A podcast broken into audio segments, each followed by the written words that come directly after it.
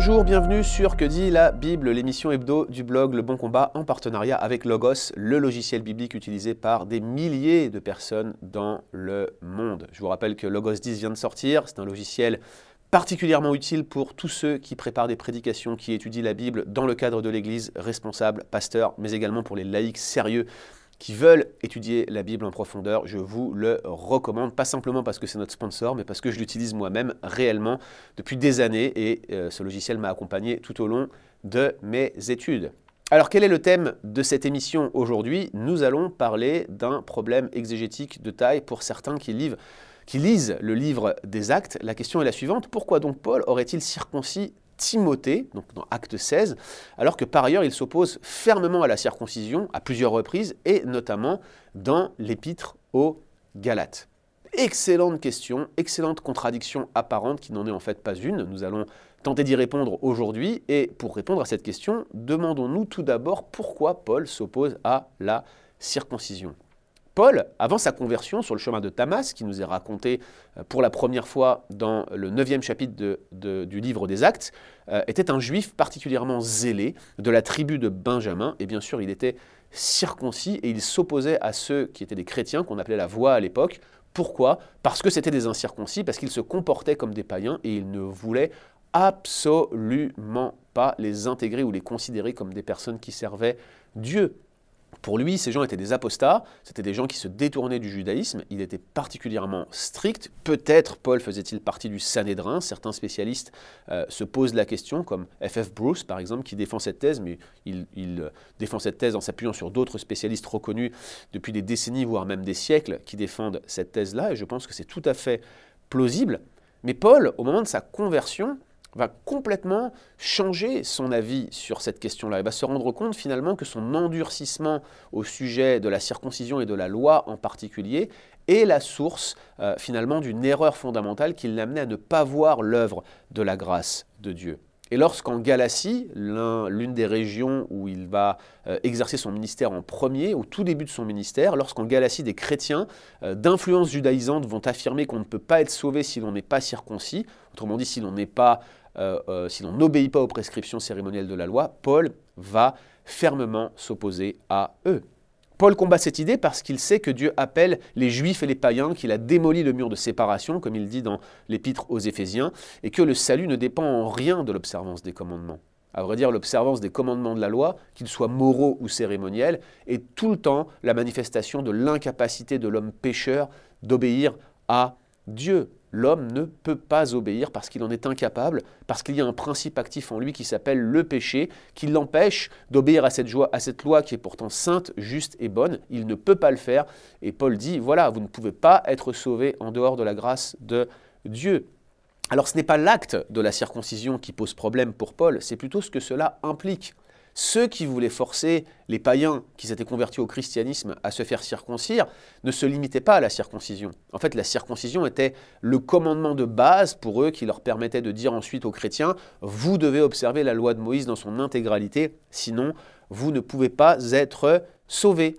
Et pour Paul, c'est un problème majeur, doctrinal et pratique. C'est tout simplement un faux évangile. Regardez ce qu'il dit euh, aux Galates. Il leur dit, si quelqu'un vous annonce un autre évangile, autrement dit cet évangile que vous prêchez les judaïsants, cet évangile de la circoncision, si quelqu'un vous prêche un faux évangile comme celui-ci, qu'il soit anathème, c'est-à-dire jeté au feu. Parce que cet évangile consiste à dire que je suis sauvé par mon obéissance à la loi, ce qui est faux. Donc voilà pourquoi Paul s'oppose autant à la circoncision. Maintenant, qui est ce Timothée? Si vous regardez euh, le passage où Timothée est présenté pour la première fois dans le livre des Actes, c'est-à-dire au chapitre 16, versets 1 et 2, on voit Paul qui se rend à Derbe et à Lystre, verset 1, et il y avait là, nous dit le texte, un disciple appelé Timothée, fils, et c'est important, d'une femme juive croyante, c'est-à-dire chrétienne, et d'un père grec. Les frères, les anciens de Lystre et d'Iconium rendaient de ce Timothée un très bon témoignage. Donc Timothée, d'emblée, est présenté comme moitié juif, il est juif, mais par sa mère qui est croyante, c'est-à-dire chrétienne. Et de toute évidence, son père, qui était païen, n'était lui-même pas chrétien, puisque seule sa mère est qualifiée de croyante. On a ici une petite idée de l'arrière-plan du judaïsme de sa mère. Elle ne pratiquait probablement pas le même style de judaïsme que l'apôtre Paul, puisqu'elle s'était rendue elle-même dans un mariage avec quelqu'un qui n'était euh, ni euh, juif, euh, ni même devenu chrétien, et qui probablement ne s'intéressait pas aux choses de Dieu. Peut-être était-ce même quelqu'un qui était polythéiste, un païen, ou, peut-être un, exemplaire du premier siècle de ce qu'on pourrait qualifier d'athée à l'époque, bien que ce mot signifiait complètement autre chose au premier siècle après Jésus-Christ. Et on peut affirmer avec force que le judaïsme de la de Timothée n'était pas le même que celui de l'apôtre Paul ou même de, de Pierre lorsqu'il se rend chez Corneille. Regardez ce que Pierre dit lorsqu'il rentre chez Corneille dans une maison qui était composée de païens. Il leur dit, vous savez qu'il est défendu à un homme comme moi de rentrer dans la maison de personnes comme vous. Autrement dit, je ne peux pas, moi, en tant que juif, rentrer chez des païens. Évidemment, ce n'était pas un commandement légal de l'Ancien Testament, mais c'est ainsi que le judaïsme pharisien, proto-rabbinique, comprenait la relation des juifs avec le monde qui les entourait. Et regardez ce que fait la mère de Timothée. Non seulement elle rentre chez des païens, mais en plus elle se marie avec. Donc vous comprenez que son judaïsme n'était pas aussi affûté que celui de l'apôtre Paul, n'était pas aussi conservateur que celui de l'apôtre Paul. Oui, mais voilà, sa maman, à Timothée, va euh, devenir chrétienne, elle va devenir croyante. Avant sa conversion, elle n'était probablement pas très engagée dans le judaïsme, mais on voit bien que derrière, elle est probablement une aïeule à elle qui s'appelait Loïs, on le voit dans les épîtres pastorales. eh bien, toutes deux sont devenues chrétiennes et apparemment, au moment en tout cas où Timothée est appelé, son père n'était pas croyant, ni d'ailleurs n'avait fait preuve de prosélytisme juif. Le texte dit également que Timothée était converti, il était lui-même chrétien, il était un chrétien engagé et il était un chrétien très sérieux. Les frères, c'est-à-dire les anciens de l'Istre et d'Iconium, deux églises que Paul avait implantées, rendaient de lui un bon témoignage. Bref, ce Timothée est fidèle. Voilà pour son arrière-plan. Alors pourquoi l'apôtre Paul a-t-il fait circoncire Timothée? Eh bien la réponse se trouve euh, toujours dans ce chapitre 16 du livre des Actes, verset 3. Paul voulut emmener Timothée avec lui, dit le texte, il le prit et il le circoncit à cause des Juifs qui étaient dans ces régions, car tous savaient que son père était grec. Voilà ce que dit le texte.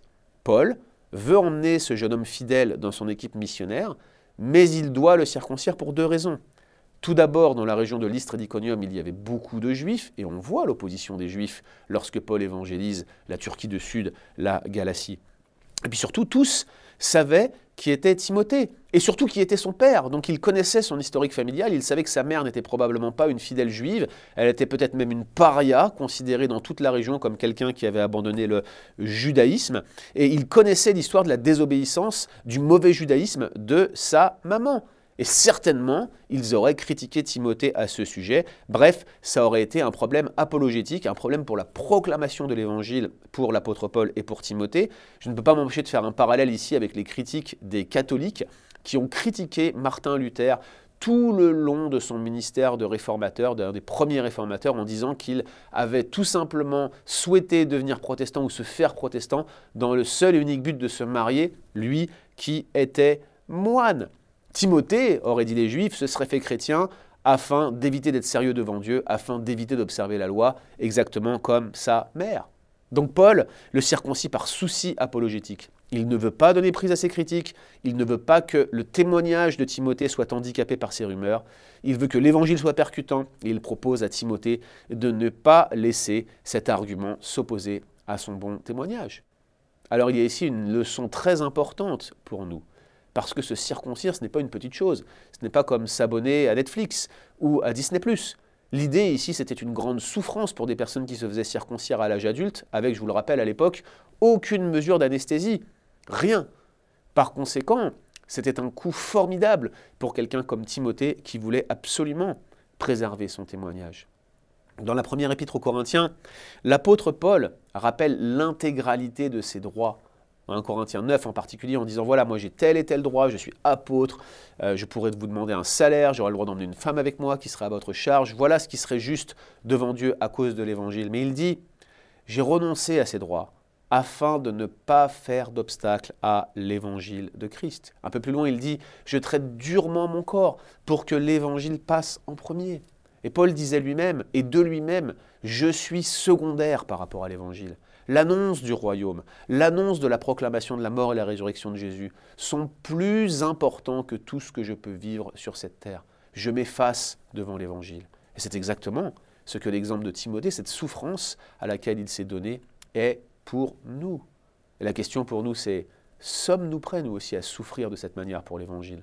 Certainement, nous n'avons aucune raison de nous circoncire. Ces commandements et ce pratique, cette pratique plutôt, cette, cette pratique apologétique ne nous concerne pas aujourd'hui. En tout cas, moi, elle ne me concerne pas. Mais la réalité, c'est que nous avons, nous aussi, un appel à vivre devant Dieu d'une manière qui l'honore et qui ne fasse pas d'obstacle à l'évangile de Christ.